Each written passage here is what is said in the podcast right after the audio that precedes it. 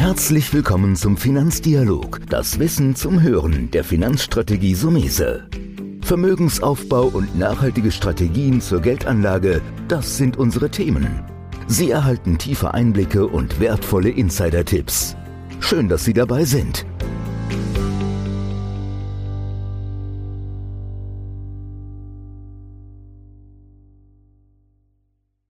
Aktives Investieren, passives Investieren.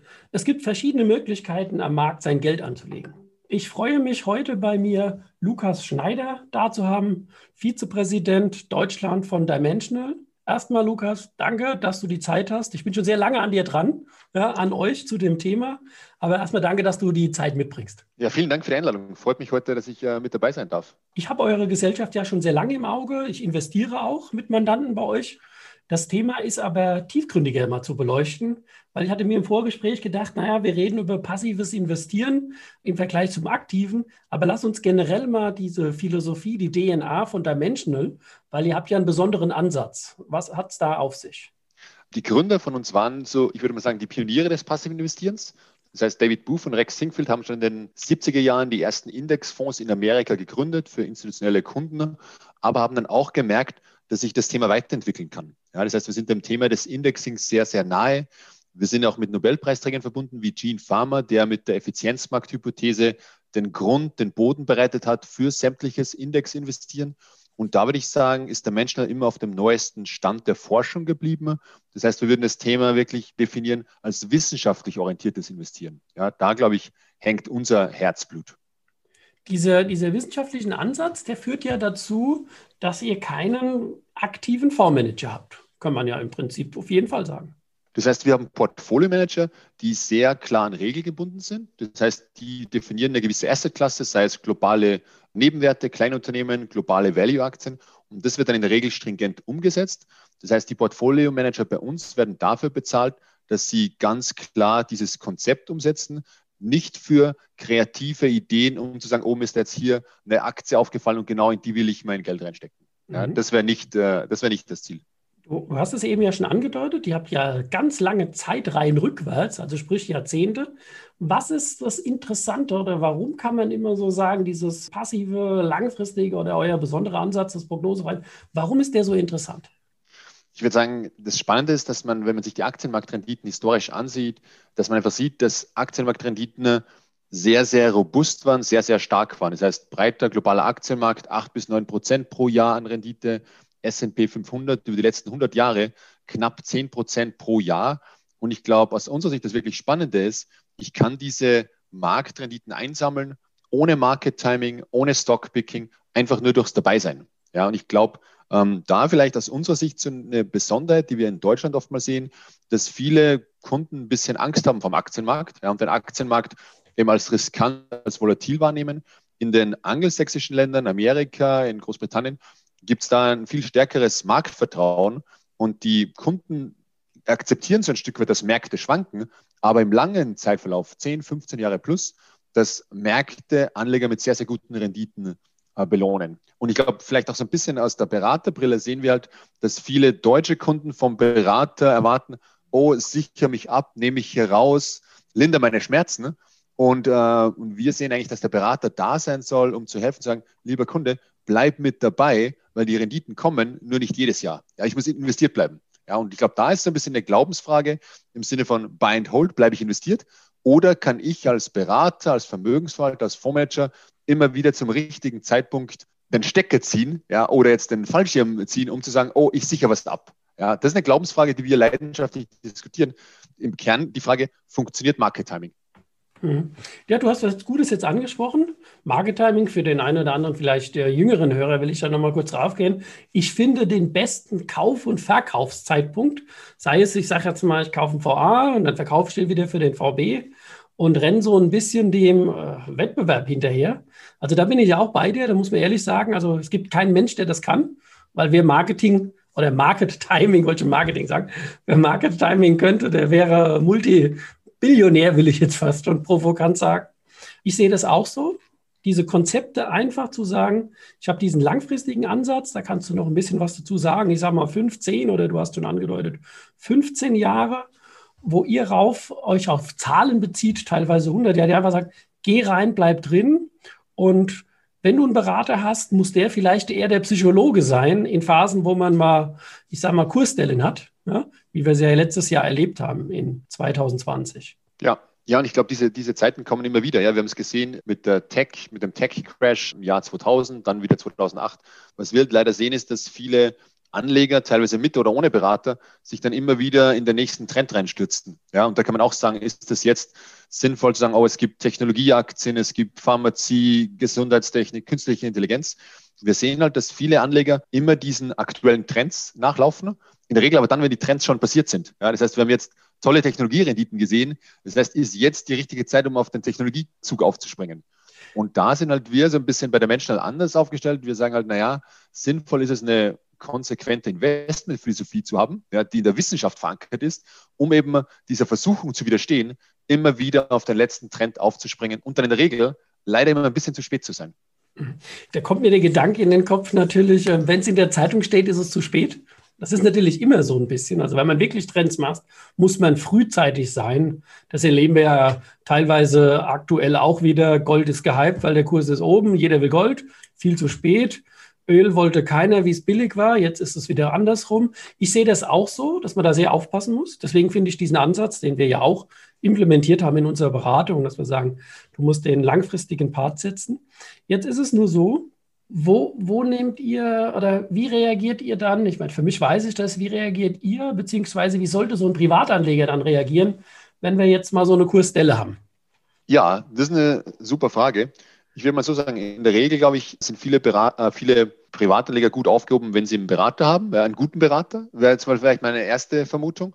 Und dann ist es so, dass ich halt ein Investmentkonzept haben sollte mit einem gewissen Regelwerk, wo ich vorab schon definiert habe, was passiert, wenn quasi die Märkte einbrechen was wir sehen bei unseren Partnern, dass in der Regel mit Rebalancing gearbeitet wird. Rebalancing heißt so viel, wenn ich jetzt eine gewisse Aktienquote habe von 60 Prozent, dann bricht der Markt ein, meine Aktienquote ist in meinem Portfolio nur mal bei 50 Prozent, dass ich dann durch mein Regelwerk wiederum diese Aktienquote auf 60 Prozent zurückgewichte. Das wäre dann so ein Stück weit antizyklisches Rebalancing, um meine Aktienquote beizubehalten. Und was ich dann in, im Effekt mache, ich quasi kaufe günstig nach, ja, um eben wirklich meine Portfoliostruktur beizubehalten. Mhm. Das heißt, den Privatanlegern würde ich raten, in so einer Phase wie März 2021 nicht die Nerven zu verlieren und auszusteigen, sondern investiert zu bleiben und meine Aktienquote wiederherzustellen. Mhm. Idealerweise mit neuen äh, Mitteln. Mhm. Das hast du gut zusammengefasst. Ich sehe das auch so, weil wir sagen immer, bevor man im Prinzip ein Depot oder eine Geldanlage überhaupt macht, sollte man einen Plan haben, eine Struktur oder für euch, ihr habt das ja auch sehr verinnerlicht, das Thema des Regelwerk. Und das, das Tolle am Rebalancing ist, wie du sagst, das ist emotionslos. Ja. Das machst du ja dann, weil du sagst, das ist mein Konzept, meine Strategie.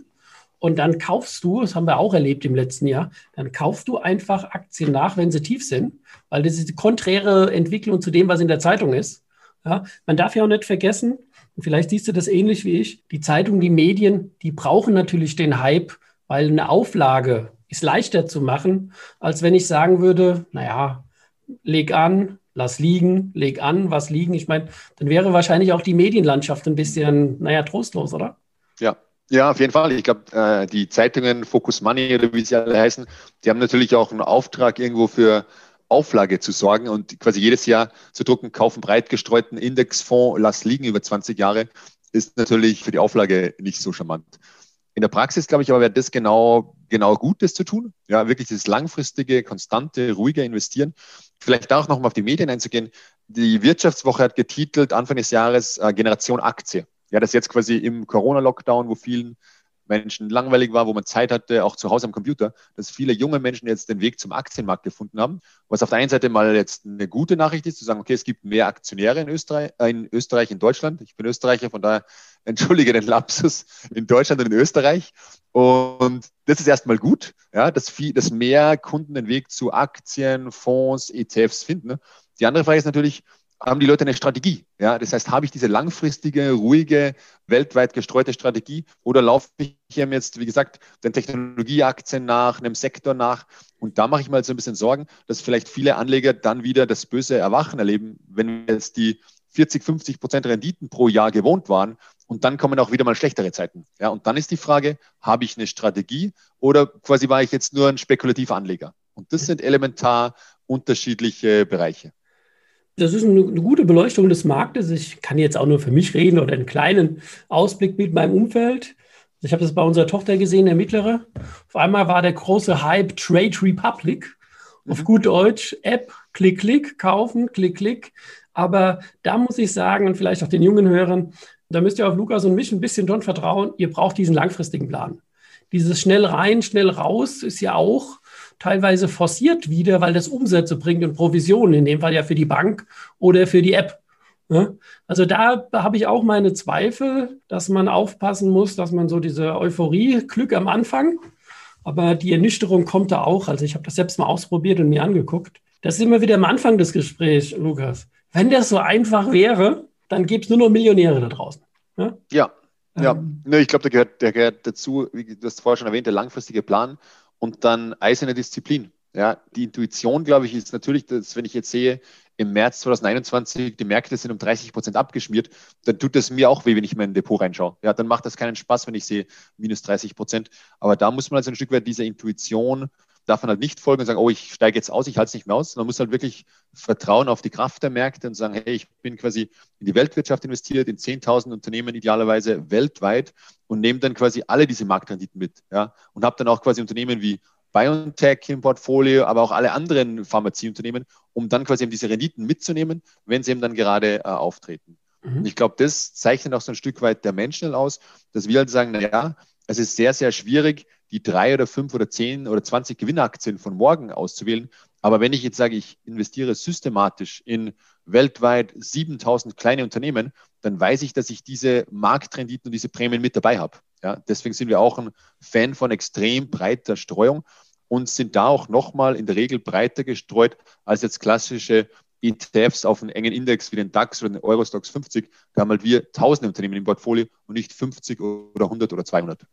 Ja, das ist nochmal ein guter Hinweis, dass du das ähm, erwähnst an der Stelle, weil das würde ich auch nochmal unterstreichen, dass es hier nicht geht, weil ich glaube, auch ein Eurostock 50, 50 Aktien in Europa, ein DAX 30 oder ein DAX 40, das ist keine Streuung. Also ich trage auch das Mantra vor mir, wenn dann immer international. Ich denke, das habe ich auch eben so ein bisschen rausgehört. Weltweite Streuung ist immer besser, wie auf einzelne Länder zu setzen, weil dann hast du natürlich wieder das Thema, das Land läuft vielleicht gut, dann läuft es wieder schlecht und schon bist du in diesem Märkte-Hopping und versuchst wieder Market-Timing. Ich will ja. jetzt den Zuhörern das nicht ausreden. Ich sage immer, mein Gott, wenn du heute 100.000 Euro hast und du willst mit 5 oder 10 Prozent dich ähm, damit vergnügen, ja. Aber für das andere braucht man ein Konzept.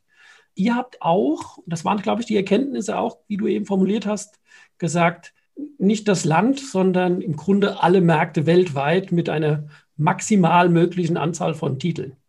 Ja, genau. Ich glaube, das sind dann, glaube ich, global circa 43 Märkte, circa 23 entwickelte Märkte, 20 Schwellenmärkte. Und ich äh, müsste jetzt schätzen, circa 12.000 bis 13.000 Einzelaktien, wenn ich so ein wirklich global extrem breit gestreutes Portfolio aufsetze. Genau, so kann man das verstehen.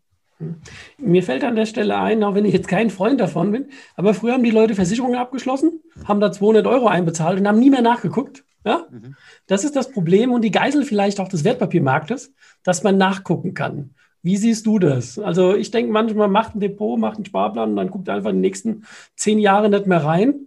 Ist das zu blauäugig gedacht oder wie siehst du den Ansatz? Ne, ich, ich würde es vielleicht auch so ein bisschen mit der Immobilie vergleichen. Wenn ich jetzt sage, ich habe mir jetzt meine, mein Haus gekauft, dann steht auf meinem Haus, auf meinem Türschild auch nicht jeden Tag drauf, Preis oder Wert meines Hauses ist 200.000 Euro, 250.000 Euro, 150.000 Euro. Und dann überlege ich so, oh ja, jetzt ist mein Haus gerade teuer, jetzt verkaufe ich es und jetzt ist es günstig, jetzt will ich eigentlich, will ich es nicht mehr haben. Das heißt, ich muss eigentlich mein, mein Portfolio genauso wie mein Immobilieninvestment betrachten und sagen, hey, eigentlich 10, 15, 20 Jahre soll das schon da drinnen sein. Wenn ich jetzt nur drei bis fünf Jahre Zeit habe, dann natürlich kann ich mich an der Börse auch ordentlich verbrennen. Ja, das heißt, dieser langfristige Zeithorizont von fünf Jahren plus, idealerweise zehn Jahre plus, das gehört auf jeden Fall dazu. Und ich glaube, ich würde auch sagen, dass wir ein Fan davon sind, wirklich ordentliche Aktienquoten zu haben. Ja, wir sehen bei unseren britischen Kollegen, bei den Finanzberatern, da beginnt das konservative Portfolio bei einer Aktienquote von 50 Prozent und das aggressive Portfolio endet bei einer Aktienquote von 100 Prozent. Wenn wir da in Deutschland so ein bisschen reinschauen in die Portfolios, da sehen wir eher Aktienquoten im Schnitt von 30, 40 Prozent.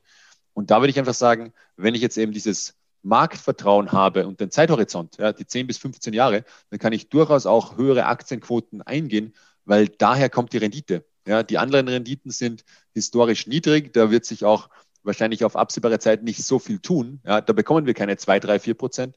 Das heißt, es gibt so eine gewisse Notwendigkeit, auch in die Aktie zu investieren. Aber ich brauche halt eine Philosophie, eine Strategie und dann auch die Disziplin, die Bereitschaft, das durchzuhalten und noch den Cashpuffer. Ja, weil was ich nicht will, ist, dass ich dann in mein Aktienportfolio reingreifen äh, muss, wenn ich jetzt mein Auto reparieren will. Ja, das würde auch nicht Sinn machen. Ja, das sind wir bei dem, was ich ja immer in jedem Gespräch oder im Erstgespräch immer sage.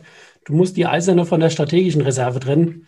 Also diese drei bis fünf Nettogehälter, Auto geht kaputt, Waschmaschine, die darf man sowieso nie anlegen. Und da ist auch egal, ob ich Nullzins habe oder ich übertreibe jetzt mal von 0,5 weniger. Da geht es einfach um die Sache. Jetzt so ein bisschen an der Stelle so ein abschließendes Fazit. Du hast ja gute Dinge schon gesagt. Kannst du noch mal so ein bisschen zusammenfassen, was du dem Anleger so mitgeben würdest, äh, wie er das Investieren angehen sollte? Ja, ja, ich glaube, wir hatten die Sachen behandelt. Also ich würde mal sagen, so ein Stück weit den, den Aktienmarkt als Freund zu begreifen, ja, und dann das in Kombination auf jeden Fall mit einem langfristigen Ansatz, ja, wirklich zu sagen, hey, ich bringe meine acht bis zehn Jahre plus mit dabei. Wir sind ein Fan von sehr, sehr breiter Streuung. Das heißt, 10.000 plus Aktien im Portfolio, da fühlen wir uns wohl. Ich würde auch sagen, auf die Kosten achten. Ja, das, da sind wir uns ähnlich äh, in der Meinung mit den Indexfonds, den ETFs. muss auf die Kosten achten.